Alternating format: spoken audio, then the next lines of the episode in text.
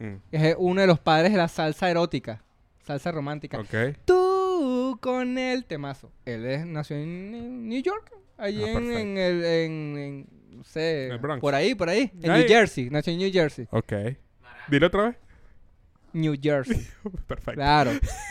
Mara Anthony. Mar Anthony. Mar Anthony. Mar Anthony, claro. Entonces, claro, son carajos que obviamente cantan en español, pero na- se criaron en Estados Unidos. Exacto. Pero claro, había tanta cultura latina que... Que se mezcla. que eran- exacto. una mezcla multicultural y eso Esos carajos en la calle va- hablan en inglés y después van para allá. y hablan español y es una mezcla cultural. Mira, esto suena, esto suena, mira cómo suena esto, ah, mira cómo suena esto. Y si lo mezclamos, en reuniones así, en reuniones Claro. así con, con- con mucha gente creativa. Así nace el perico. Exacto. Claro, uno tenía cebolla, otro tomate. Eh, episodio 64. Coño, estamos cerca del 69. Eso sí. Estamos en OnlyFans. Claro, sí. en OnlyFans. Eh, Me gusta. ¿Cómo estás? Eso, debería- eso, debería, pas- eso debería pasar. Pronto, pronto. Sí, sí. Claro. Eh, ¿Dónde estamos? Oh, estamos en la- Moisés Studios. No, porque también aquí viven dos, pers- dos individuos más. Ah, verdad. Seres. Entonces, coño, decirle el Moisés Studio me parece un poco... ego- Genie Studios. El Genie Studios. Me encanta Genie Studios. O sea, Genie para Stu- que no sepa quién es Ginny, es la nana de Moisés. Moisés, amigo de la casa. eh, por Chocolate. favor, un cuarto para los tres. Claro, cuarto bien. para los tres. Un shout out al, al equipo de un cuarto. Eh, para los tres. Bueno, aquí hay solo dos. Pero ¿cuántos son ustedes? Solamente son tres. Eh, ¿Y episodio de qué? ¿Quieres eh, entrar de lleno? No, vamos- Hablar vamos algo alusivo a. Claro, un claro. Yo, no, calentamiento? te voy a pre- yo te voy a preguntar de... ¿Cómo, ¿Cómo, ¿Cómo perdiste la virginidad? ¿Qué es esto? El podcast Beneco. Ajá. Eh, ¿Cómo escuchabas tu ¿Te gusta? Minuto uno. Minuto uno, marico, no me aguanté, pero... Sí. No, pero que se presta, se presta. Se presta, Sí, marico. Dijiste podcast Benico y bueno, Bueno, se me salió. Uno conecta y llega. Sí, sí. Eh, pero quería preguntarte, ¿cómo haces tú para escuchar música antes? ¿Cómo hacías tú? Um, coño, ¿Cómo descubrías, ¿Cómo descubrías música nueva? A mi abuela... joven Gabriel. A mi abuela... No, no es que descubría, porque yo siento que cuando uno es joven la música te llega y ya. Sí. Hay música que, coño, hace que conectes contigo y... Y yo creo que cuando vas creciendo, eh, parte de tu personalidad... Bueno, va, va, va, va buscando, ¿no? Eso me pasó con Cancerbero. Yo escuché Cancerbero. Yo soy como el meme. Escuché Cancerbero y dije, toda mi personalidad será esto. Claro. Toda mi personalidad será... ¿Qué piso es este? Cierra la ventana. Ah, te lo sembraste. sí, sí. ¿Tú crees que tu grupo de amigos define el tipo de música que escuchabas? No. O Mi sí. tipo de Coño, amigo- Buena pregunta. En esa época, estoy hablando de la juventud. Yo tengo un amigo que, bueno, es mi mejor amigo de toda la vida y lo conocí en tercer grado. Más allá del fútbol, que nos hizo conectar, los adolescentes. Me enamoré Ah, la verga. sí, de una persona Está, está idea. raro. Claro, porque sus papás lo escuchaban burda y cuando yo crecí, mis papás también escuchaban. Tú lo escuchabas y su papá los tocaba. Eso, eso, sí, sí. ¿Cómo sabes que era hijo del cura? Coño, vale. Entonces, yo creo que sí va por ahí. Eh, mm, yo de... Es que nadie en mi familia tiene eh, el rap como Mm. bandera. A mí me unió mucho con María José el hecho de que los dos escuchábamos mucho Cuarto Poder, el de rap, y nos conectamos bastante. Qué buena, qué buena decir que no, yo ni cuarto poder, man. Que Eso lo Estábamos conecta- escuchando así, arenita bla... ¡Marica! ¿Por qué no vamos para Chile y tenemos un gato? ¿Ya? Los dos carajitos, como de 15 años. ¿Y qué, qué es Chile? ¿Qué es eso? ¿Qué, qué se come allá? Em, Pero sí, de verdad, Apache. Ya, ya, ya. Es que no, todavía lo estaban construyendo. Chile no existía para eso. Tú tienes 15 y todavía están Estaban por generando. Atacama. Estaban, Coño, están estaban, haciendo el desierto. estaban dibujándolo, poquito a poco. Eh, entonces, coño, yo consi- ¿Qué te, qué, te, qué te gusta de Cancerbero que lo hiciste tanto de tu identidad? A mí me gustaba... a Coño, buena pregunta. Buena Ya el episodio no va. Este es el episodio de Gabriel desahogándose Buena porque pregunta. Cancerbero A mí eh, me fue gu- su figura paterna. En, po- no, coño, En pocas palabras, me- cuéntanos. Me dijiste Cancerbero, ¿qué opina? Esto es ya una hora. Claro, claro. ¿De por qué? ¿Qué, qué, qué concepto de su arte? ¿Qué te gustaba del artista? Y que se tatuaban en tu identidad. Ok. Mierda, mamá huevo, Rolo. Pre pregunta a Shirley. No, de, de pa- me dejó fue, me dejó loco, man. Bueno, este, uh, arroba, arro- ¿cuál es tu user de Instagram? Mr. Chocolate, Chocolate. cuando está aquí, un shout out amigo de la casa. por favor. Oyente activo. Hoy es, hoy es un día para compartir. Después acá nos vamos a caer a chistes. Sí, A exacto. chistes, a chistes, a chistes. Sí, sí, me gusta, me gusta. No. Porque a mí lo que me gustó de Cancerbero como tal es como que. Como que es, es es más que todo la genuinidad de, de decir las cosas que decía en esa época. Como que. Como que me agarró en una época donde yo estaba tipo, fuck, fuck religión. Es que cuando, estaba tú- yo, fuck, uno es adole- o cuando uno es adolescente, vas formando Exacto. tu identidad y eres más vulnerable a, a que... A influencias. Tú eres el tipo de persona que cuando Cancerbero se hizo mainstream se picó. Coño. Marico, sí. ¿escuchaste Jeremías? Y tú que... "Pss, Por Exactamente. favor, chica. ¿Te pasa, Cristina? ¿Qué te pasa? Sí, estabas sí. viendo High School Musical. Y lo que me gustaba es que Cancerbero en las canciones se metía con esa gente. Y yo, ¿cómo no amarte? ¿Cómo no amarte? ¿Sabes que Cancerbero y Bad Bunny tienen en común el tono de voz? ¿De pana? Claro, son gruesas. O sea, para ser- no, o sea, de verdad, o sea, Bad Bunny canta muy grueso. Bad Bunny, be, be, be, Ah. be. Ah, bueno, tú también tienes algo en común. Porque te gustan gruesas. Claro que sí. Claro. Bien, me gusta. Ok, entonces tú dices que formó parte, forjó parte Sí, de tu personalidad. Entonces, claro, ahorita yo, yo haciendo introspección me, me considero una persona muy, no sé, como que muy, muy purista. Pero Te fuiste por esa línea. Porque yo siento que cuando uno igual va creciendo, eh, te arraigas más a ciertas cosas y sueltas un poquito más otras. Eso, eso mismo. Entonces, coño, hay gente que... Cancerbero. Ok, me gusta esto. Eh.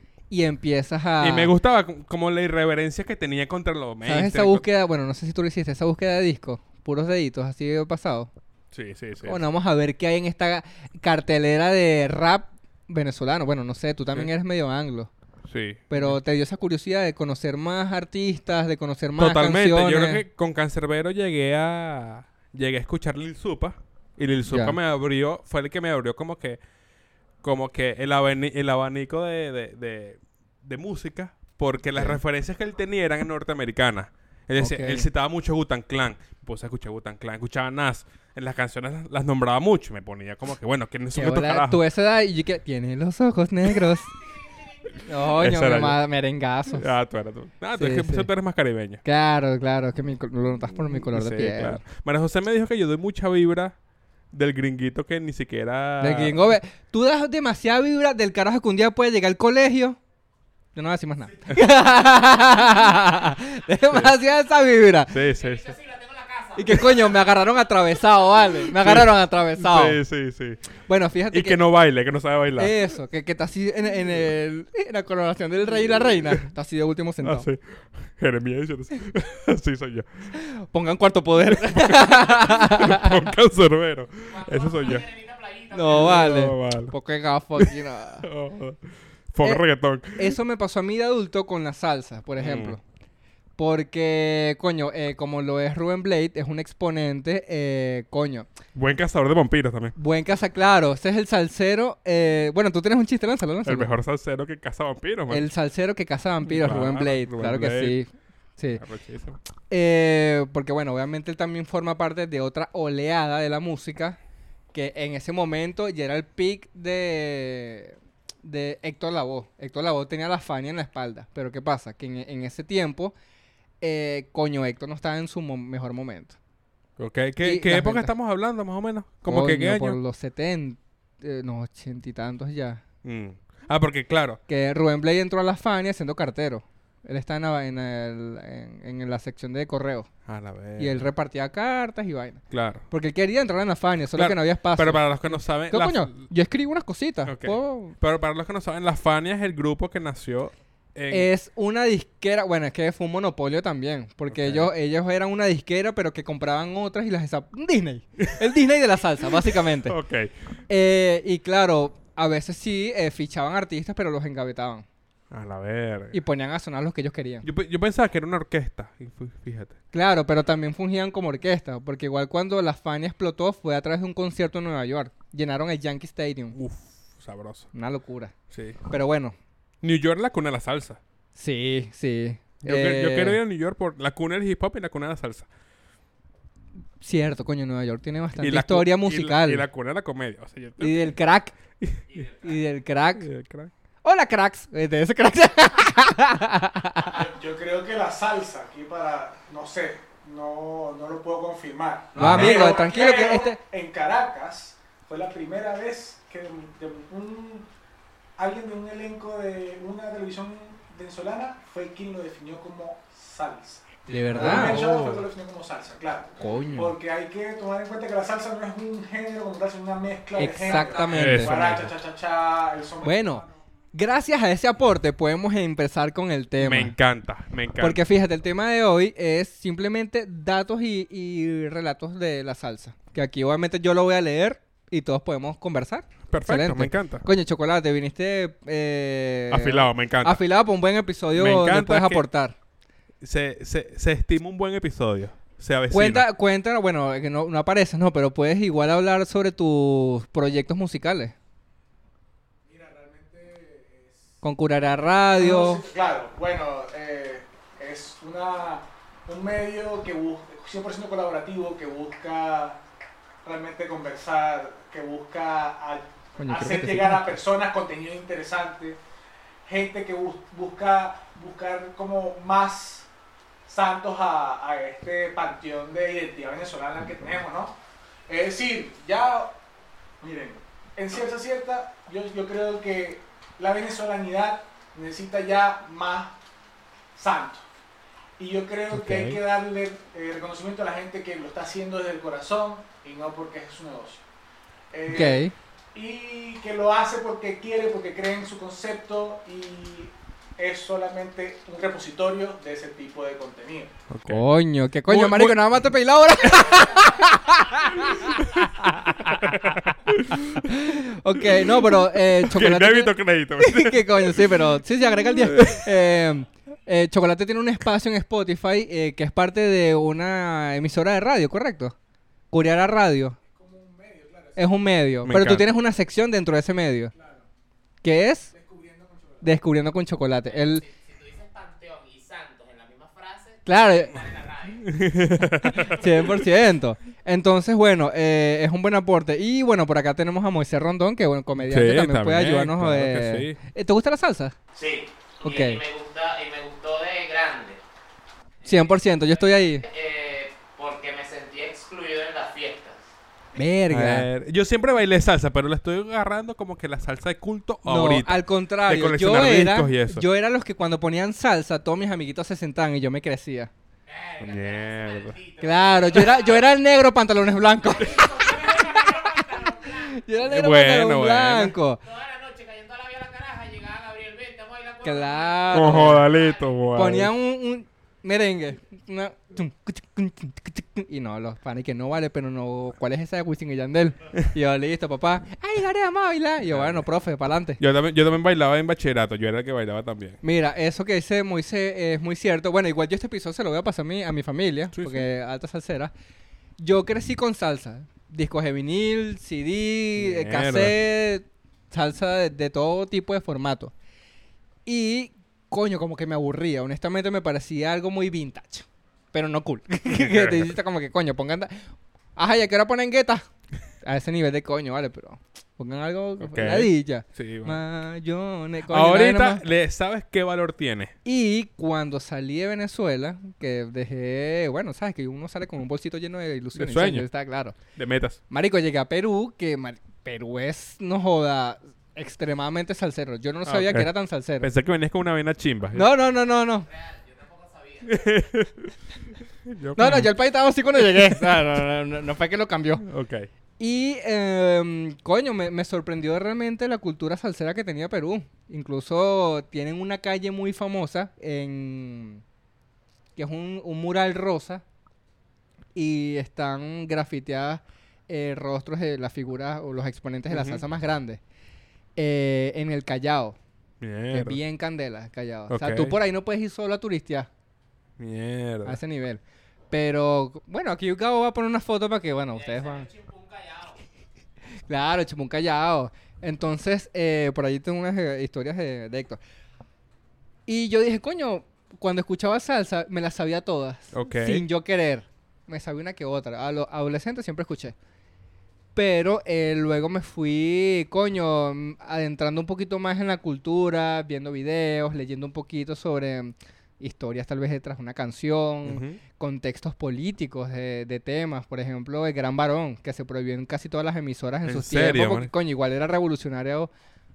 Primero, ahorita es un chalequeo, porque si te llamas Simón, coño, ya eres el Gran Sí, Varón, déjame, sí, ya. coño, ya estás cagado. Ya, el chiste es fácil. Sí, como el que, chiste ah, está ya, fácil. Marquito, Simón. Coño, me acuerdo que de, de chiquitos jodían con eso. y- ¿En serio? Hispánica. Ay, ¿qué es lo que es Simón? Y yo, yo no soy Simón.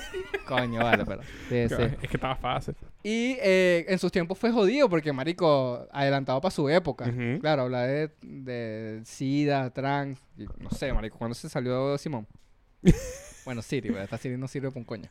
Entonces, coño, ahí le agarré valor. Más allá de también representar Pero lo fue, que... algo, fue algo como de nostalgia. Te agarró por la nostalgia. Yo creo que puede ser por ahí, pero claro, después yo le fui sacando más capas y coño, siento que... ah, primero que la salsa es un género que es como el vino. Ok, Claro. Mientras más viejo mejor. ok. Como envejece. Mientras más viejo, envejece mejor. bien. Ok. Eh, y claro, que, que no envejece, No básicamente. como dice Moisés, como las mujeres. Ya la- Claro, claro, que mientras más vieja, no, eso sí, no. No, no. no, no. Las mujeres no son como el vino. que coño, vale. Dicho por, por alguien, coño, que no está bien. No, claro. no, no. Pero saludo para Sugars, claro que sí. Claro. No, ese, ese es mi, mi público. Entonces, bueno, nada, ahí fue, fue donde conecto con Moisés y digo, coño, le agarré gusto de grande. ok. Pero sí, fue- es algo también familiar. Estamos, estamos trabajando. Ya, no, no, que tómate la pastilla. Eh, yo traje aquí algunos daticos, historias eh, relevantes de la salsa. Algunos son muy obvias para personas que tal vez estén viendo esto y ya sepan de salsa. Obviamente que el abono es el apellido de Héctor. Manuel, este episodio no es para ti. Podemos comenzar con el aporte que, que dio Chocolate, Ok. que es... Bueno, esto lo saqué de, de internet y creo que está ahí un poquito disfrazado, pero creo que no va mucho por allí. La salsa puertorriqueña tiene sus orígenes en la herencia africana, europea y americana, influenciada por los géneros musicales de la bomba, la plena, el son cubano, son montuno, mambo, guachara, cha-cha-cha y otros. ¿Sabes Y que jazz. cuando tú pones otros es que te da la Sí. ¿Y Jazz no estaba? eh, yo Jazz. mira, el tema jazz. de la de mm, ¿Sabes? ¿cómo un, decirlo? ya, un dato curioso. Yo, me, me sorprende que no esté el Jazz porque... No, veces- yo, yo creo que el jazz está después del otros. Sí, yo creo, porque cuando pongo en Spotify Jazz Latino me pareció Sí, sí, sí, 100% ¿Salsa? está, claro. Yo creo que es porque por el latino. Sí, es como que puse Jazz Latino. y Mira. verga es esta. Para poder, o bueno, ese es el concepto que tengo yo, porque yo aquí dice claramente que es la salsa puertorriqueña, pero el concepto de salsa es una etiqueta para poder comercializar un género. Ok. Entonces, coño, es mucho más fácil eh, decirle esto es salsa. A decir, claro, mira, es esto es una combinación de chachada. No, marico, escuchaste el, el CD de chachachá de Maelo. Coño. O sea, entonces va más preciso. Pero la salsa en sí es eh, un complemento de, marico, de, mu- de todo el planeta. Verga. Claramente afrocubano, tiene... eh, eh, Nueva York también tiene su, su toquecito, pero... O sea, desde el principio hasta ahorita había una evolución y un enriquecimiento de muchos géneros, instrumentos. Mm. Así que y bueno. nace, creo que na- eso no, no- no es que nace en Nueva York, ¿no? pues, ¿O este sí? no es el episodio de dónde nace la salsa. Este es el episodio de los datos de la salsa. Bueno, pero o sea, pero aquí preguntando, sí, sí, sí, preguntando va- tú va como ahí, conocedor de la ahí. salsa. No, mira, es que si me pones como conocedor, me siento un poquito... Presionado. Claro, porque hay gente que sí conoce de verdad. Yo me hago unos videos de YouTube. eh, Como todos, así, así son los episodios de todos. Serena Si Darwin. te la tuvieras que jugar, ok, si te la tuvieras se me la que tuviera jugar, que jugar. ¿dónde dirías tú que realmente nace la salsa? La salsa, eso mismo, esa Ah, etiqueta, ese concepto en Nueva York. Ok. La etiqueta del concepto de salsa. Porque claramente estos son ritmos que vienen de África, son ritmos que vienen de Cuba, De Cuba. son ritmos que vienen... Y ojo, más allá de que fueron muchos gringos, son carajos que tienen familia en todo el planeta. Carajos que tienen... eh, la mamá es de Puerto Rico, pero se fue a Estados Unidos y se casó con un gringo. Claro, es que eso es producto, eso es producto de la, de la mezcla de, de- de O sea, nacionalidades, de Frankie- cultura. Frankie Ruiz Mm, es uno de los padres de la salsa erótica, salsa romántica. Tú con el temazo. Él es, nació en New York, allí Ah, en, el, en, en- no sé, por ahí, por ahí, en. New Jersey, nació en New Jersey, Ok. Dilo otra vez. New Jersey, Perfecto. claro. Mar Anthony. Mar Anthony. Mar Anthony. Anthony, claro. Entonces, claro, son carajos que obviamente cantan en español, pero na- se criaron en Estados Unidos. Exacto. Pero claro, había tanta cultura latina que... Que se mezcla. que eran- Es exacto. mu- una mezcla multicultural y eso Estos carajos en la calle va- hablan en inglés y después van para allá. y hablan español y es una mezcla cultural. Mira, esto suena, esto suena, mira cómo suena esto, eh, mira cómo suena esto. Y si lo mezclamos, en reuniones así, en reuniones así Claro. con, con- con mucha gente creativa. Así nace el perico. Exacto. Claro, uno tenía cebolla, otro tomate, otro huevo y que... Y si lo mezclamos, Joda, listo. ¡pum! Joda, rechísimo. Se Ah, prendió la fiesta. Ahí nació el sexo anal. Entonces, bueno, ese puede ser un abreboca de más o menos lo Eso, que eso significa... es producto de los ladillados. Yo digo que los ladillados hace falta. Hace falta ladillarse. Ok, yo creo que, bueno, eh, es un poquito de un poquito. Es que hace falta ladillarse. Claro, hace ¿A falta quién se le- ladillarse. Porque hablando del sexo anal, ¿a quién se le ocurrió? Y si lo metemos por el ano. Bueno, seguramente fue alguien que... ¡Un ah, sí, bueno, sí. Coño, no. dije Ocio y creatividad. Ocio, o- ocio y creatividad. Eso, claro, porque a eso iba yo, que tú dices que hay que, hay que estar ladillado, pero claro, también hay que tener intención de hacer. Mm, Porque ladillado puede estar yo mucho tiempo, pero no hago nada. mm. Entonces, si yo, si yo estoy ladillado y digo, coño, ese pote de Coca-Cola vacío, está como estorbando, ¿qué puedo hacer Claro. con eso? Es que Y ahí se creó el lavado anal, ¿viste? hay que creatividad y hacer, Exacto. Es como que la- tener la voluntad. tener la voluntad. Hay un dato, dato histórico que estoy buscando por San Google. Anal, Ah, anal, del sexo anal. o de la, de la salsa. No sobre la salsa. Hay varias, obviamente cada nacionalidad quiere atribuirse la definición. Eso también. Pero eh, hay cubanos que dicen que fue. eh, los venezolanos, por ejemplo, dicen que fue Federico y su como que, llega- que con un tema que mencionaba la palabra salsa. Ok. ¿Ya? Ok. Y eh, llegó la salsa, Federico y su combo de Venezuela. Pero hay otros que dicen que fue el señor eh, Ignacio Piñero, Piñeiro en 1927. Así Mierda. que, que le dijo, hay que echarle un poquito de salsa a esa. Mierda. Ese pana estaba en la pinta. claro, él estaba en la pinta. ¿Ves? Arrecho. ¿Ves? Pero es que Un es ladillado. cuando la Hace vaina- falta salsa. Cuando la vaina ya, ya crece tanto, porque bueno, estamos hablando de un género en sí. Mm. Todo el mundo se quiere atribuir. ¿Sabes? Como es muy jodido a nivel histórico eh, poder, porque todo el mundo va a tener tal vez su, bueno, yo, mi abuela me dijo que es, Mm. o mi papá dice que, o Wikipedia dice que, pero, coño, no sé, está como ¿Sabes muy difícil. Con el reggaetón. Y pasa con el reggaetón. Es la misma pelea. Sí, Entonces, creo claro, que dicen eh. que está en Panamá. Hay una pelea con, con Panamá, que los puertorriqueños contra Panamá, que Sí. me robaste el ritmo en la vaina. Pero también es los de Jamaica alzan la voz y dice, epa, eh, eh, eso tiene una influencia Mm. no 80% de, Sí. de acá. Yo, yo lo que creo es que todos los géneros musicales es absurdo que entren en este debate de nacionalidades, ¿no? ¿Por qué? Claro, porque ya son patrimonios de, de- de la cultura mundial. Además porque nosotros como humanos, digamos, como además venezolanos migrantes, no podemos decir que, la- que algo por el hecho de haber existido en un es- espacio Claro. es de ese lugar. O A menos ¿tú crees que nosotros- es colombiana, eso es lo que tú me estás diciendo. a menos que se En cree... este lo decimos. A menos que se cree la sopa y pilla rellena. Esa vaina nació aquí, pero por nosotros. Mira, entonces podemos ir con el segundo, ¿te parece? Sí, sí, claro. Lánzame otro dato. Mark Anthony. Que no es el mismo que Mar Anthony, ese es otro. Mara- Maratón es donde te bañas cuando, cuando no sabes dónde embarazarte. ¿Qué? Ah, no sé. Ok, sí, bueno, vamos a... Esa parte te puedes mutear tú, tú eres el que edita. Mark Anthony tiene el récord Guinness por eh, ser el solista de música tropical con más discos que ha vendido en la historia de la música. Mierda. El solista de música tropical. Bueno, vamos a poner etiqueta salsa. Ok. Pero bueno, yo siento que Mark Anthony tiene una ventaja ahí, es que bueno, hay muchos que ya no hacen Marc música. Anto- entonces- Marc Anthony no era antes baladista y después mutó a la salsa. Por lo mismo, creo que balada. Él era baladista. Y en esos tiempos pelo largo. Sí. Claro, marico, ¿no viste las fotos de Marc Anthony con el pelo largo? Flaquito, así todo flaquito, pelo largo. ¿No las has visto? No, creo que sí. no me acuerdo. Porque yo recuerdo que mi mamá tenía el disco de Marc Anthony, era pura balada. Era sí, pura... sí, el- el- él ¿Ahora hizo- quién?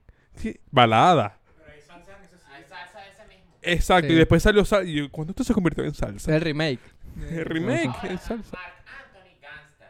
Gangster. ¿Tú ves? Coño, es que no sé, es que yo, yo, claro, yo siento que obviamente él para estar Marc en el Anthony, mercado, Periquero también. duro.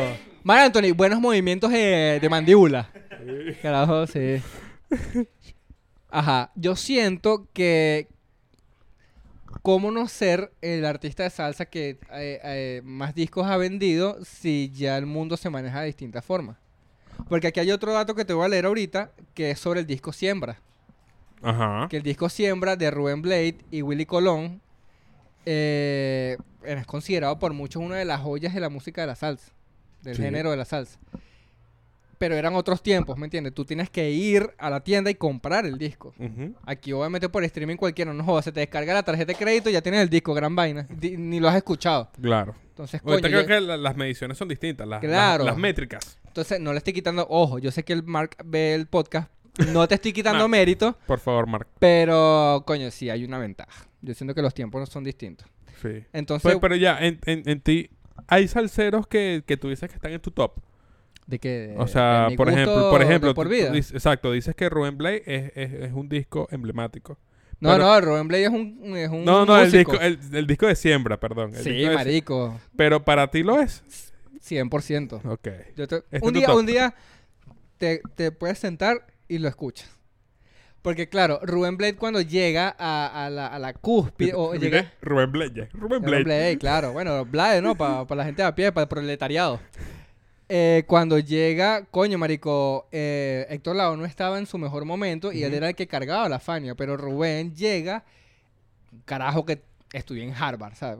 Rubén. Rubén tiene que decir tres títulos Mierda. sociólogo, abogado, un poco de verga. Llega y le da, marico, le da un giro bastante profundo a lo que era un género que de cierta forma tal vez era, era un poco monótono en los temas que abordaba. Y Rubén te lanza una canción que se llama Plástico, Ok. que habla Es una sobre, chica plástica. marico, un, un- un De tema social. Un tema social de coño, eh, de construcción banal. Para ti, Rubén Blade, entonces, sí, yo estoy Rubén contigo. Blade, eh, de segundo, Ismael Rivera. Lo está Yo- peleando. De primero, así, coño, Mierda. Ismael Rivera, exponente durísimo de la salsa. No escuché a Ismael Rivera. Eh, y coño, el otro, ¿cuál sería? Porque, o sea, te puede decir Héctor Lavoe. Willy Colón.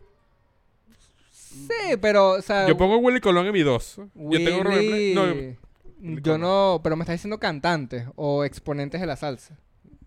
no o sea, digamos Porque Willy cantante. tenía una Dime la diferencia, ¿cuál es la diferencia? Eh, Willy podía tener su orquesta. Fíjate que Héctor Lavoe fue uno de los últimos que tuvo su propia orquesta en Afania. Porque claro, es la or- Héctor Lavoe la orquesta de Willy Colón.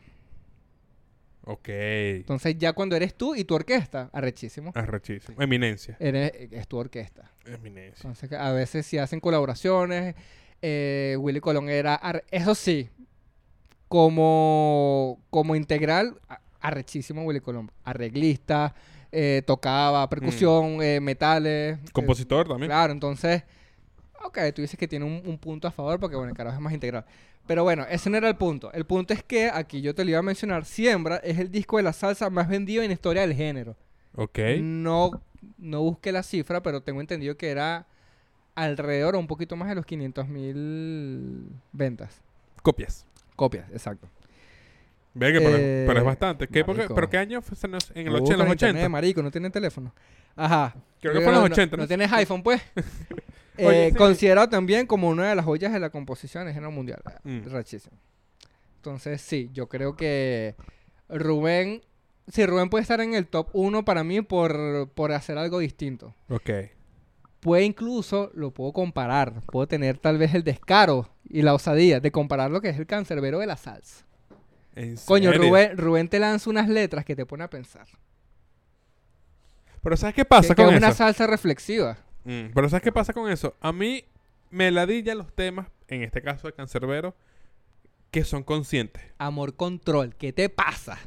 Pero es que ya, pero es que la salsa es distinto, porque la salsa está, lleva un ritmo donde quizás no le prestas tanto- ta- tanta atención a la letra, porque te puedes dejar llevar por el ritmo a bailar. Un Claro, ejemplo. Esa es la vaina. En- en- con Cancerbero, si te lanza una letra. Epa, epa, epa, no puedes decir cancerbero y lanzar la misma frase, ¿estás loco? no, coño, vale, pero tú está el peligro. Bueno, pero estamos hablando de, de- de que tú lo comparaste, yo estoy Claro. siguiéndote la comparación. Sí, es que es raro O sea, porque claramente el, el rap, igual como pista, te, te pone un poquito, te puedes poner más denso. O sea, tú puedes estar haciendo ejercicio, no sé, cualquier actividad. La salsa como género es muy tropical y tal vez no te ayuda tanto a la introspección, Eso. sino literalmente a moverte. A moverte. O sea, te le das otro ángulo. Pero si la escuchas, marico, Amor Control, marico, es más chico, papá, ¿tú qué estás viendo esto? Papá, 24 de diciembre, se me acercó y me dijo, ven acá, escucha. Yo, ¿Te pasa? Vale, estoy jugando. ¡Ay! Tirando cebollita. Fosforito. ¡Eh! Messi, Messi. Y me dice, escucha esta canción. Este, eh, algo así me dijo como que este, eh, esta es la vida hecha canción. Una vaina así me dijo. Mierda. Amor Control. Yo, Ok. Yo sé cuál es. Me gusta. Ahí está. Entonces, yo siento que, eh, bueno, también yo siento que le, le da una carga mucho más arrecha, sabiendo que fue una vaina que se escribió hace 20, Mm. 25, 30 años, 45. Tú dices, coño, una huevo, nada, pero... Sí, tú apareces Una arte. que se escucha que si con palos y piedras. Pero tú dices, qué arrecho que igual esta vaina se, se considera parte de, de un género que es joya, ¿sabes? Como Sí. mierda, arrechísimo. Es que yo creo, yo- ¿sabes qué pasa que- con la salsa? Que ya no hay como que exponentes nuevos y se ha convertido en un género de culto. Porque No sé. económicamente es difícil, eh, eh, es un negocio que no es tan sustentable. Mm. Porque no es, es más fácil llevar a Maluma unos premios Obviamente. y a su laptop, que ahí tiene todos los programas, que a Willy Colón y su orquesta. Claro. Primero sale más caro. Es de pagarle a todos esos músicos. Eh, eh, la movilidad. Mm. Marico, avión, es un avión, imagínate. Por eso es que los norteños no salen de México. Son 130 huevones, una- un autobús y No, ya giran todo nunca. México, que es gigante y ya se No, hacen imagínate, pasa por- Entonces, arrecho. Sin embargo, un concierto de salsa con orquesta debe ser la vaina más arrecha que hay en No, el mundo. eh, es, es porque también, fíjate que eso, esto también está comprobado por expertos. eh, tú puedes tener todos los programas de, de metales en un en una laptop. Que eso es lo que revolucionó la música. Pero el factor humano, marico, eh, aunque sea incluso difícil de explicar, el factor humano es muy arrecho. O sea, eh, eh, eh, ya nos podemos, si quieres, meter en, en el misticismo de qué, qué le entregas tú al instrumento. Mm. O sea, ¿qué le entregas tú al, al... Coño, cuando tú ves a un cantante como Frankie Ruiz o Ismael Rivera, que se lanza una canción que compuso en la cárcel, ese factor sentimental humano transmite, marico. Sí, como por un músico, como, como un comediante en la tarima. Ok. Tú eres comediante y si tienes un día de mierda, verga, tienes que ser muy profesional para no darle a entender al público, porque todo se trata de vibra. Y que- cuando tú te lanzas un chiste, pero no estás en, en tu mejor momento, coño, se siente cuando... Claro, estás- pierde genuinidad. Eso es lo que, eso es lo que Claro, y tú ahí. no te sientes cómodo, entonces, coño, cuando un carajo se monta con tanta carga emocional y transmite todo eso, Mm.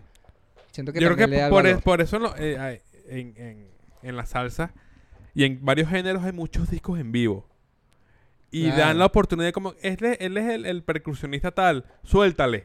Verga, sí, me encanta. no me- esos, solos, esos solos me O encantan. como le dicen al... o- eso no, si no se lo dicen al coqui. Mira, ahí está el coqui, ¡suéltalo! No, no, no. Ese no. Coño, ese no lo suelten. Entonces, bueno, podemos seguir. Creo que lo mataron, pero... Siguiente dato. Coño, sí, rip coqui.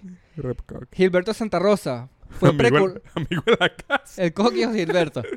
Gilberto Santa Rosa fue precursor mundial de la salsa romántica Ok. y la salsa sinfónica. Eh, o sea que ya no- ahí no tiene fónica. Porque es sin. Sí. Y uno de los salseros más premiados y con mayor exposición en el mundo. Yo siento que obviamente hay una- Papá de todas. Papá de todos. Coño, sí, Gilberto. Yo, Papá yo de le regalé con mi mamá, obviamente. Mi mamá lo compró y le dije, mira lo que te compramos el día del padre. Como, bueno, lo compró mi mamá y ella dijo, vamos a decir que te lo dimos nosotros. Y unas medias. Eso es lo que se regala a papá. Un CD de Gilberto Santa Rosa y unas medias. Vergas. A mi mamá le Eh, encantaba Gilberto Santa Rosa. Sí. ¿Sabes que Gilberto Santa Rosa no escribió ni una de sus canciones? ¿En serio? Sí. Ese dato no lo saqué de acá, boludo. Mira de quién te burlaste. En serio. Marico, Claro. se me cayó un ídolo, ¿viste? claro, igual que Héctor- Lavoe tampoco escribió nunca. Ah, ok. Entonces no se me cayó tanto. Por eso se llama... co- Él es intérprete. Intérprete. Intérprete. Hay muchos artistas intérpretes. Incluso en la comedia también intérprete. Es más, hay una canción de, que no recuerdo el nombre ahorita, pero hay una canción de Gilberto Santa Rosa que iba a cantar, eh, ¿cómo se llama este pana? El, Víctor Manuel, cuando estaba arrancando. Ok. Y Gilberto Santa Rosa entró y dijo, esa canción es mía. Mierda. Pero estamos hablando de uno de los exponentes más arrechísimos escritores eh, del Pero género. de Gilberto Santa Rosa no era que improvisó una parte de la canción. Claro, y después de ahí dijo, coño, no la puedo cambiar. No. Porque la gente se la cantaba. Se la Oye, cantaba en los conciertos, claro, esa es la viene a de... pedir. Perdón, sí, sí, Ajá, pero arrechísimo. arrechísimo arrechísimo. esa parte. en- esa canción es la de... Duró como ocho minutos esa canción. Piro da la paz para esta guerra. Bueno, todo ese pregón del final, eso es improvisado la primera vez que él cantó esa canción, que Mierda. interpretó. Y de ahí se quedó. Mira, vale, por aquí estamos saltando datos que no Y me tengo encanta. escritos. Me No, joder, encanta. me siento un pene erecto. Saludos a la familia ya. Me encanta, me encanta. Eh, bueno, la Feria del Hogar en Lima es una feria es muy grande ok. donde van orquestas, donde van grupos, donde van bandas y es una vaina rechísima. Que cuando dicen, coño, la Feria del Hogar en Perú, tienes que comprar Es, como, es como un festival. El Olapalooza de la Claro. salsa, pues. de los peruanos, claro. Epa, pero ¿por qué te ríes? Gato, en Perú se escucha mucha salsa. Demasiada. Desde los 50, te digo que Bien. gente iba a hacer circuitos desde Cuba, Sí. Puerto Rico, a Lima. Pero ¿sabes cuál fue mi interés genuino? Dime un salsero peruano. No tienen exponentes, marico. O sea, pero son pocos, puntuales. Y los conocedores lo conocen. Claro. O sea, no, no está en el mainstream. Ojo, lo que pasa es que también estamos hablando de una generación previa a el boom de la salsa en Nueva York. Estamos hablando de que era el son cubano, la guaracha, era todos estos ritmos de Claro. cha-cha que iban y que pasaban, o sea, al final piensa, eres un artista, ¿dónde voy a tocar? Donde me paguen más. Y en Lima estaba pasando precisamente toda una revolución cultural. De ahí nacen otros géneros que el día de hoy son parte Claro. del Perú, que es por ejemplo la chicha que es un, te- un- es como la mezcla entre la no me acuerdo el nombre ahora de O sea, dilo rápido porque si no pienso que es la bebida. Por- porque precisamente es un Está fácil, lo voy a hacer. piensa la salsa mezclada con música andina tradicional y eso es la chicha Ok, imagínate la chicha, es- imagínate la salsa mezclada con arroz y un poquito de canela y leche condensada. La Váyalo. chicha. No joda. La chicha. Entonces, eso, eso es exactamente lo que dice. Yo cuando estuve en Perú, yo dije, coño, qué arrecho, pero ellos lo que hacen es comprar la letra y reversionan canciones mainstream que estén sonando en el momento. Ok. Entonces, yo estando en Perú, escuché la, la canción de, coño, no sé quién es, es una chica con Noriel. La de Dale duro y suave, que nadie sabe lo que te Pero en va salsa. a pasar. Wow. Hay una caraja que es súper famosa en Perú, que es como una Carol G peruana. Ok. Se llama algo, es algo G. Ok. Mia- Perú G. Mia G, algo así. Mi allí. Llama G. Ajá, eh, y, y eso, se lanza su cancioncita, todo, to- o sea, todo lo que sea reggaetón eh, reversionado a, A salsa. salsa. Ah, por eso por Ojo, me parece increíble, porque igual ellos giran por todo el país. Ok. Y tienen sus grupos, y tienen sus orquestas, pero... ¿No? Ah, la batería. La batería. Ay, ¿dónde está la otra? Ahí, ahí está, ahí está la otra, Gordo. Coño, creo que la guardé. Ah, no, están sobre la mesa. Creo que está sobre la marcha. Coño, sí, ahí está. Bueno, vamos, a- vamos a nosotros- seguir avanzando, chicos, porque... Hasta que descargue, porque por lo general dura un episodio completo. Eh, bueno, fíjate esto, otro datico de Héctor, pana Héctor. Ah, no, que no te conté lo de la feria del hogar. Eh, Héctor, eh, bueno, está en sus peores momentos, ¿no? Pero esto no tiene, esto no justifica. Héctor se montó y dijo, gracias Ecuador. Coño, Héctor. Se equivocó de país. Pero eso pasa mucho. Ya, porque estoy igualito. Ajá, eh, Héctor, después de todas sus desgracias, porque bueno, ahí también Héctor estaba medio coñetado. Ok. Eh, en un concierto en Puerto Rico, en el Coliseo Rubén Rodríguez de Bayamón. Bayamón. Ajá, el Coliseo, fíjate que el Coliseo Rubén Rodríguez de Bayamón tiene una capacidad de 8000 personas. O sea, lo que puedo llenar yo un show. Ajá. Después de venderse solamente 300 entradas en el concierto, se quería cancelar. El promotor mandó a sacar a todo el mundo, sonidistas, eh, bailarinas, a todo el mundo, porque mira, esta gente no va a linchar. Ajá. Héctor peleó y dijo, yo voy a cantar. Y subió y habían como, marico, no sé, no más de 200 personas. Y se lanzó va- varios temas. ok. Eso habla muy bien de su profesionalidad. Sí, muy bien. ese profesor. A pesar de que, bueno, no era tan profesional. Pero bueno, son temas también personales de Héctor que yo he conversado con él y no se siente cómodo. no se siente muy cómodo de que lo hable así como. No, no, no, tranquilo, Héctor, que esto es un lugar seguro. Eh, Pero, eh, yo no sé si tú sabes que Héctor estoy hablando, ¿no? Sí, sí. Héctor es FADE, claro que sí. Pero ya, ya. con Héctor pasó algo que hubo un declive con él, me comentaste. Entonces, tú eres mi mentor en la música. Tú me, estás- tú me estás mintiendo en el mundo de la salsa. El que me inventó en la música. Tú eres mi, O sea, tú eres mi que- mentor en la salsa. O sea, Yo que no debes saber nada. porque- de, de pana que, de pana que lo, lo que yo, yo empecé, a apreciar la salsa de que tú me empezaste a pasar música. Ah, bueno, pero... A ver... Está bien, pues. Dios te bendiga. Ajá. Entonces, yo te- tú me Esa comentaste. jalada de bola viene con un aporte. que- sí, viene con un aporte. ok. Que eh, tú me comentaste que venía con un declive. Sí. Ahora, ¿en qué punto de esa parte. Voy aquí. Voy aquí que aquí tengo eh, la caída de Héctor Lavoe. a ver, Y la de Cancerbero no, pero bueno, es Ah, para, no para el episodio del rap. Eh, ok, mira, cuando eh, Rubén Blade escribió... Esto es un dato que, bueno, los que tal vez saben un poquito de salsa lo conocen, otros no, pero bueno, para esto es este espacio, ¿no? Para que la gente que no sabe para los ignorantes. Eh, Rubén Blade escribió el cantante para cantarlo en algún momento de su carrera. Porque como te digo, él llegó a la Fania como cartero, pero él ya escribía, tenía mucho tiempo escribiendo. Ok. Hasta que, bueno, se le dio la oportunidad y, bueno, el carajo, ya una vez que le dieron la oportunidad, la rompió. Casualmente, bueno, no sé, ya esta historia me la sé, pero casualmente Héctor está en su peor momento. No, pero este dato viene con cifra, entonces sí tengo que leerlo. Eh, fíjate que 1977, Ok. la Fania tenía una hegemonía en industria salsera y este año fue el nivel más alto que pudo alcanzar la salsa a nivel mundial. Fíjate. De 70 a 80 discos salieron ese año. De todos los artistas que tenía la Fania. Mierda. Ninguno fue de Héctor Lavoe. Agarra ahí pues Magali. Mierda. Entonces, ahí es donde viene Héctor queriendo repuntar. Entra Rubén Blay a la ecuación. Ya, Un aporte. ya ahí quedó. No, pero esto, esto- Vale, que esto se escucha. ¿Puedo ir hablando? Sí, sí, claro, claro. Rubén Blade lo escribió, escribió el cantante para cantarlo en algún momento de su carrera. Casualmente, Héctor estaba en su peor momento, incluso teniendo un año sin grabar nada porque, bueno, presuntamente, porque no hay datos ciertos, pero se dice que ese año Héctor no sacó ningún disco porque estaba en un centro de rehabilitación en España. Porque, bueno, estaba duro con el tema de, de la paja. Eh, Importante igual mencionar el tema de lo depredador que fue su productor. ah, bueno, sí. O- Eh, Jerry Masucci. Eh, bueno, es que el, tema es ese, que eh, Héctor yo siento que terminó siendo un ídolo por, por esa vibra de gángster que tenía y, cantante de calle, cantante de barrio.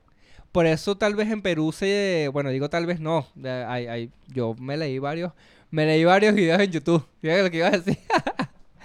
en donde, coño, eh, mira, ¿qué pasó? Pero le, le está cambiando el aceite a la cámara.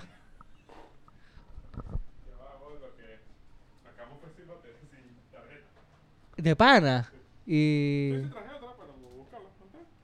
Ah, bueno, pero puedo entonces ir hablando. Aquí puedes poner una foto de nosotros. Pon- pones una foto de Héctor. Puedes. Entonces, bueno, eh, una persona tal vez sin... Sin mucho control de su vida en general, podemos decir que cayó en un mundo, marico. Para quedar en el mundo de la fama en general, llámese eh, música, industria musical o de comedia, como nos puede pasar a nosotros, es muy fácil, marico, caer, caer del hilo. Yo creo que también es importante como tal vez tener el contexto de El hilo de la cordura. cuál fue la crianza de Héctor Lavoe. A eso voy. Creo que las, la- las comunidades latinas, igual que las afroamericanas, Demasiadas falencias. familiares. Entonces, claro, estamos hablando de un tipo que no tuvo una representación masculina como un padre, eh, cae en la droga, en la droga, en, el vicio. Y bueno, nada, este, estamos hablando de que a pesar de que se hizo mucho esfuerzo para que Héctor saliera de, de los vicios, coño, muy jodido. Además de que, marico, Héctor pasó por una racha de que se le murió, se le murió el hijo, se le murió el papá, se le murió la tía, coño. Pero casi que sí, en un lapso de un mes. Se suicidó el hijo, o se le mató en un accidente, un- que agarró una pistola y se le fue un tiro Mierda. al hijo, niñito, niñito. Al hijo de Héctor Lavoe. Y que si unas dos semanas después el papá se murió. O sea, marico, agarró una racha que se le moría a todo el mundo. Yo, coño, no quiero ser tu representante ni amigo, ¿viste, Héctor? No hemos de lejitos. Sí, papá. Mira, aquí, aquí había productores. Pasó mantequilla, ahora está pasando. Claro que sí. No, pero también pasó Silvio. Sí, Ahora está pasó. Ahora está Sí, no, este es el podcast Pet friendly. Pet, friendly. Claro que sí, que yo, yo volteo mi sticker y que claro que sí, seamos más friendly. Ahora voy. Em, Entonces, claro, cuando salió el cantante, fue demasiado autorreferencial. Ok. Eso que acaba de pasar, no Eh, pasó nada. No pasó nada. Esto fue, verga, marico, ¿qué es esto? Están penando. Héctor, ¿eres tú? El arma de Héctor Lavoe. pues. De Todo- repente todo- pongo una salsa.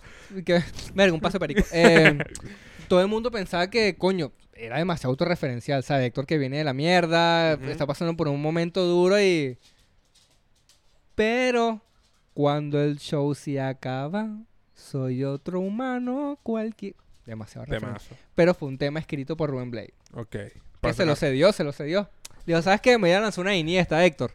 Tómala. Pon- ponte la 10, póntela. Ponte la 10, ponte la 10. Brilla, brilla. Brilla, brilla, Patricia Estrella. Me encanta, me encanta esa figura de, de- del artista que no busca protagonismo. Hay una figura del artista que le gusta hacer que el equipo juegue. Por eso yo siento que la figura de Rubén Bla- Blade o Está, Blade... en- está en el top. Claro, marico, Porque, porque... ha- hace que el movimiento juegue, que el movimiento... Y que no- crezca, que marico. crezca. Más allá de tú ponerte una peluca, gafo, para que... Coño, suma para que la vaina crezca. A mí me, enc- me- me encanta esa figura porque Yo sé que te encantan esos marginales, marico. De- Se- decía... dec- Dicho, empezó a descargarse aquí. Tranquilo, viejo. Que no, tranquilo. sí. Tranquilo, yo sé que... Me, hoy- me- me estoy, me estoy proyectando. Sí, seguimos Cuando yo llego a mi casa me pongo una peluca. Hola, mis seguidores, ¿cómo están? Ahorita seguimos hablando de la salsa. Eh, esa figura la compara mucho con Ronaldinho. Que Ronaldinho le gustaba hacer jugar al equipo.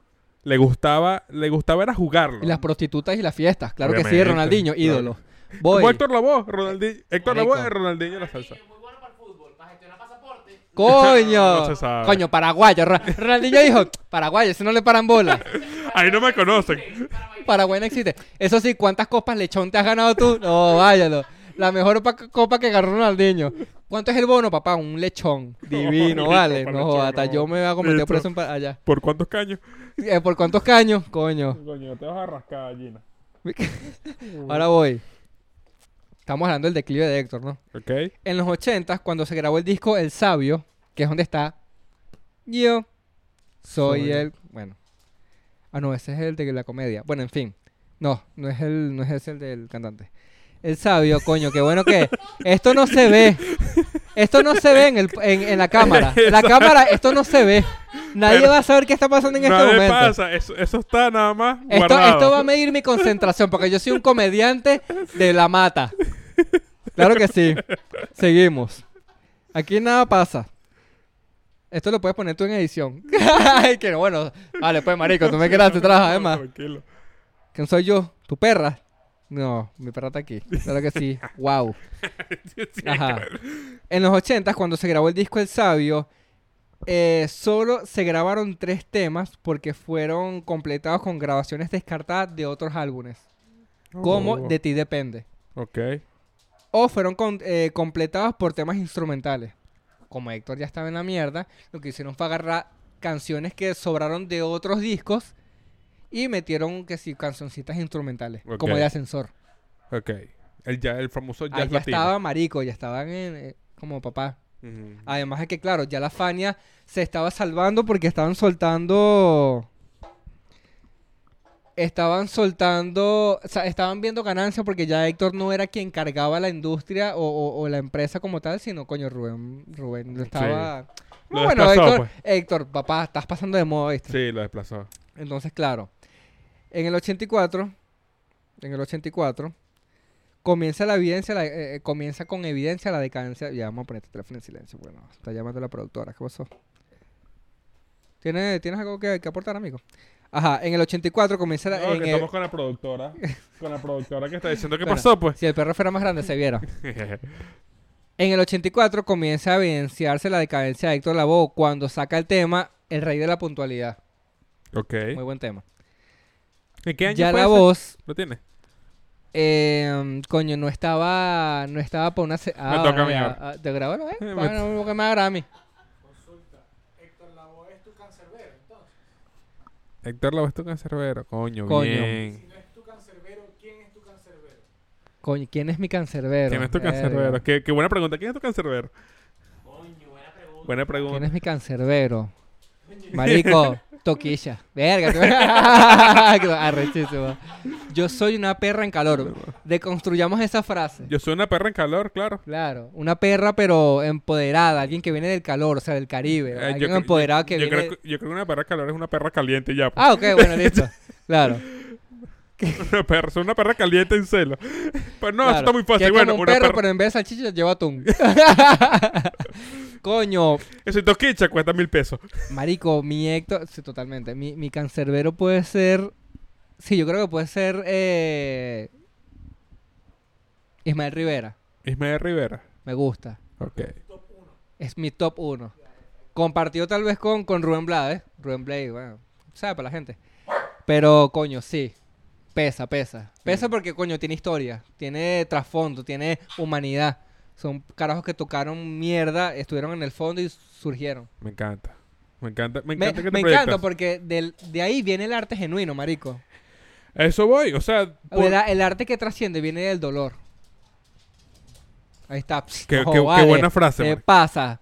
ya chico. que me, me, me tiene Ahora ya desconcentrado. fal- faltan unos chistecitos de huevo para poner. me vaina. desconcentrado el acto sexual que Ah, pasa en pero mi ¿qué pasó? ¿No? ¿Viste que no eres comediante de la mata? Parcha. Voy. No puedo ignorarlo. Sí, sí, no, sí. no puedo ignorar. Bueno, yo te dije que en el 84 comienza la evidencia, eh, coño, la gran decadencia de La- Héctor Gi- cuando... Gina dice, hoy cojo. Hoy cojo, hoy cojo. hoy tiro. Coño, qué fáciles son estos panas. Cuando en El Rey de la Puntualidad, en la grabación de la canción, Héctor no podía comple no, o sea, no, no aguanta una sesión completa y la canción la grabó por parte Mm. y se la, y se la cantaba a otra persona. Mierda. Yo soy. Entonces, el carajo se la cantaba y Héctor. mm, Yo soy Héctor Lavoe. Param, tam. Y por frase iban pausa. El carajo se la cantaba y Héctor. Pericazo, y claro, porque Pero- marico, ya pero- estaba- pero- era un muñeco, weón. Exacto, pero era un tema de salud, ¿sí?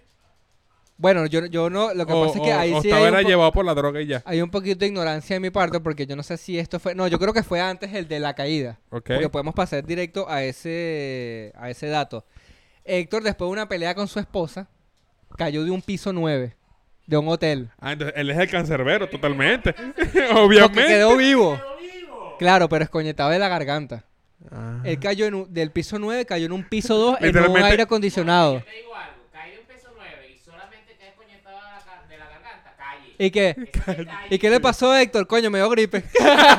me dio una gripe. Qué bueno que ¿Eso carajo qué pasó de qué? Hable- que- hablemos del declive. Coño, mi- Literalmente. haremos el declive literal. Bueno, vamos a ver si este dato está por aquí. Este. mm, bueno, entonces. Sí, mamá, güey. Yo no sabía. Arrechísimo. Yo tampoco sabía que O sea, rechísimo de sorprendente, no es que criminal. Entonces, porque, bueno, aparentemente no se habló después de eso del tema. Él como que no habló, pero habían dicho de que la mujer dijo que se iba a tirar ella. Había una pelea y él dijo, ¡ah, te vas ¿Sabes a qué? tirar No, tú! Yo me tiro primero. Me tiró Héctor, primero. muy competitivo. Competitivo, Héctor. Competitivo, competitivo, Héctor. Muy competitivo, Héctor. Oye, sí, si se pone un objetivo lo consigue. Sí, sí. Eh, bueno, entonces nada, eh, coño, qué cagada con Héctor, vale. Coño, Héctor. Y este, bueno, ¿Qué Frankie Ruiz, ¿Qué pasaría si Héctor tuviese vivo ahorita? Coño, Yo no. no, no- no te has hecho esa pregunta. Artistas que murieron y quedaron ahí. por Coño, con ejemplo, Cancerbero me lo he preguntado. con cáncer, con Kurt Cobain. me- ¿Qué, qué, qué- qué estará haciendo una banda como Nirvana ahorita? ¿Tú ves a Cancerbero hoy en día, ejemplo, compitiendo en la, pa- en la batalla de gallo? No. En No. la Red Bull. Yo siento que Cancerbero sería demasiado artista aislado, que pocos le llegan. O sea, tener un featuring con Cancerbero debe ser la vaina más arrecha del mundo. Sí, sí. Ahora imagínate que Yo ahora ya digo- muerto. Yo digo que Cancerbero tuviese una sesión de Bizarrap. Cancerbero tuviera una sesión. Cancerbero tuviese Mamá huevo, pero la más épica. Sí. Y. Eso. Así, pam, pam, pam, Cancerbero. No, y Timón también. Timón y Bumba. La voz hoy cantara reggaetón, porque todo el mundo canta reggaetón. Verga, ¿te imaginas? No, que, no. No, eh, que- Héctor Lavoe fit del Alfa. Un dembow. Un dembow. No. Un dembow. Yo soy Kurt el cantante, el cantante, el Un cantante, el cantante, el cantante, el cantante, el cantante. Y ahí cantando Y 15 sale veces. con la voz. Eso. Excelente. Eh, Héctor Lavoe Maradona. Buenos pases entre líneas, claro que sí. Eh, ahora. Frankie Ruiz. Ok. ¿Conoces a Frankie? Ujú. Sí, para mí. De ahí. Tú con él. Claro. Eh, padre de la... Mira, ya estamos solo audio. Ya estamos solo audio. Estamos solo audio para cerrar. Ok, bueno. Esa canción que escuchaste al principio, ¿Ok? que yo la puse, yo te dije, coño, pon tu temita. Ah, que yo decía que fue... Una colilla de cigarro más. Ah, que era como que la cantó Sermón de Florentino. Estaba preso. Ahí te la dejo. El pana eh, te tomaba pastillas eh, y en un avión un sobrecargo le dijo, coño, abre ahí para ver. El bicho se picó. Y cuando se montó en el avión, lo tenía cachado al, al, al sobre, al carajo de sobrecargo. Y lo enfrentó. Lo puteó, empezaron a pelear, todo el mundo se timbró. Cargo fe, mamá huevo, un, un, un peo federal. Mierda. Y lo metieron preso cuatro años. Solo por pelear y, y poner en riesgo la vida de la tripulación. Mamá, güey, el sea, avión ni so- siquiera había arrancado. Solo por, solo por pasar una pizca de cocaína de un país a otro. No joda. Preso, Y ya en la nariz. Ya estaba en la nariz, ¿qué iba a hacer? No joda, ¿qué es eso? Entonces- Solo por, por meterle cuatro puñaladas al, pro- al, al- al piloto, ¿vale? Ahora, Gabo, Gabo, Frankie Ruiz, Héctor Lavoe, ¿quién más? ¿Quién más nombró? Willy Colón. Willy Colón, coger, cazar y matar. Coño. Ya veía Frankie Ruiz. Mato a Frankie porque no soy tan fan de la salsa romántica. La salsa erótica no es tanto lo mío. Dime tú los tres favoritos tuyos y mátate. pues. Eh, ok, sería Rubén Blades, eh, Héctor Lavoe y... Y... Es que, mamá, Me asustaba. ¿Qué es esta lluvia, vale? Son varios. Gini, Gini, no vas a aparecer. Ah, eso, eso le edita, eso le edita. Coger, cazar y matar. Eh... Ay, coño, me mordió. Coño, buen exponente, pero ese es otro para otro episodio. eh, coño. Sería, o sea, top 3 de salseros. Coger casa matar con eso. Cazar Coger, cazar y matar, marico. Macto. Mierda, qué difícil, huevón. Ojo, cuando tú lo matas, te- aquí está el plus. No es que ya está muerto y listo. Si lo matas, no existió. Ese es tu plus. Mierda. Mierda. Esa más. Porque si no vas a decir, está muerto. No, no. Si lo matas, no existió su música. Y que bueno, igual no va a sacar más canciones. Es más, yo soy tan indeciso que esto lo tengo que pensar. Esto va para las historias del podcast. Y Ah, perfecto. Convención. Bueno, arroba Moisés, ahí está, bruja, rescata. Exacto, perfecto. Ahora, para ser más preciso con la historia de Frankie. Ajá. Frankie Ruiz estuvo preso por cuatro años en Florida, Estados Unidos. Para quien no sepa quién es la Florida, bueno, no es aquí en, en Santiago. No, no, es la Florida, es Florida. Por agresión a, un asistente de vuelo. Todo lo contrario a lo que todos pensaban, su estancia en prisión lo ayudó a poner su vida en orden. Estaba en forma, vi una foto que estaba yuca Ok. yuca. Haciendo así que sí, pura pesa. Ajá. Su vida, ajá, en forma. Y, eh, coño, ya le bajó a los calmantes. Obviamente, bueno, en prisión no puede tener acceso a todo. Y eh, mm, estando allí, en prisión, para no soltar la música, creó un grupo de salsa de puro preso. Mierda. Se- ¿Sabes cómo se llama? ¿Cómo se llama? Sal si puedes. Qué crack. Sal si puedes. Excelente. Real. Eh, esto es real, es real. Marico, vi fotos del, del pan ahí. Sal si puedes. Sal si puedes. Ajá. Mejor que Salsamir. Salsa. Mejor que Salsamir. Ahora, Pedro Azael. Para cerrar, porque esto es tremenda anécdota. Fue el compositor de Mi Libertad. Ok. Frankie quería un tema que hablara de los falsos amigos y la gente que te da la espalda en los peores momentos. O sea, como cualquier artista que... Mira, vale, los raperos. Vamos a crear una canción que se llama No creo en nadie. En la tarima 130 huevones. Ah, bueno, dale, pues. Ahora. Con los reales, pone. Y la... ¿Ese tipo estaba en la cárcel también? No, no, eh, eh, eh, ellos sea, recibían la, la epa, conyugal. de pero pana- a él no se lo cogía. Era como que, marico, quiero sacar un tema, weón. Para cuando salga, rompela. De panada que lo que dice Moisés es muy cierto. Salseros, gangster. Marico, Gangster. 100% gangster. Demasiado, gangster. gangster. Gangster de- en todo momento. Bueno, aquí te Sí. tengo otras historias de gangster, incluso de, marico, ¿sabes quién tenía pedos con el gobierno? Celia Cruz. Fidel, Yeah. Fidel, Fidel le tenía un pedo prendido porque Celia obviamente protestaba en contra de la dictadura cubana. Mierda. Y Fidel la amaba, porque marico, obviamente la eminencia que es Celia Cruz, pero Celia se batió un champú. Ahí, Celia Pa' la de garganta. ¿Ah? Celia también de la. Sí, sí. Sí. Y de las mafias también. Sí. Una serie burda de gangster. No es porque sea negra. No, no, no, para nada. Pero sí, sería gangster. Escucha, escucha. Entonces, ajá. Pero el compositor dijo, coño, que eso está demasiado trillado. Imagínate si estaba trillado para esos tiempos. Para ahorita, coño. Intentó buscarle la vuelta. El escritor, no, estaba... Coño. eh, un escritor tiene que estar at- atento. Esa, esa frase me gustó, porque también como comediante yo siento que, que, te, que te suma. El carajo dijo, en el medio de la entrevista, porque yo vi la entrevista, dijo, un compositor tiene que estar atento a su entorno. Y como comediante yo siento que eso es una regla tácita. Ser ob- observador. Muy observador de lo que está pasando. Y en ese momento bajó la hija aburrida de su habitación y le dijo, papá, estoy aburrida. A lo que él respondió, coño, tú se harás arrecha. Ya, porque tiene que hablar con ese acento. Ok. Tienes un Nintendo, 40 canales, tienes bicicleta, un cuarto de juguete. ¿Cómo estará este hombre que está encerrado en su, en su celda? Sentado en el piano, dijo, coño. Tenía ahí el cenicero y, y comenzó. Una colilla de cigarro más. Y empezó a escribir y dijo Mierda. que la canción salió prácticamente en una sentada. Uf, Ahí te la dejo. Y después que Frankie salió, la rompió con este tema. Sabroso. Y después al tiempo, que eh, la puse ahorita, eh, Voltio y este marico y Jerry Rivera hicieron un tributo a Frankie Ruiz con esa canción. Temazo. Ahí está, pues. Ah, Gracias por este episodio, mira. Episodio Una hora, dos minutos. de pura salsa. Me Bueno, encanta. gracias a Chocolate, a Jenny's Studios, a Moy, este, Gracias a los que escucharon. a los que escucharon. Ay, nos tocamos las manos. Super gay, pero eso no se va a ver porque no hay cámara. Ah, nadie sabe. Incluso Entonces, ya bueno. estamos desvistiendo. Eh, entonces, bueno, ya tú sabes. eh, ¿Cómo vamos a cerrar? Una frase de salsero. ¿Te sabes una, frase de salsero? Coño. Coño. Ajo, ajo tártara. Claro, sacude doble fea.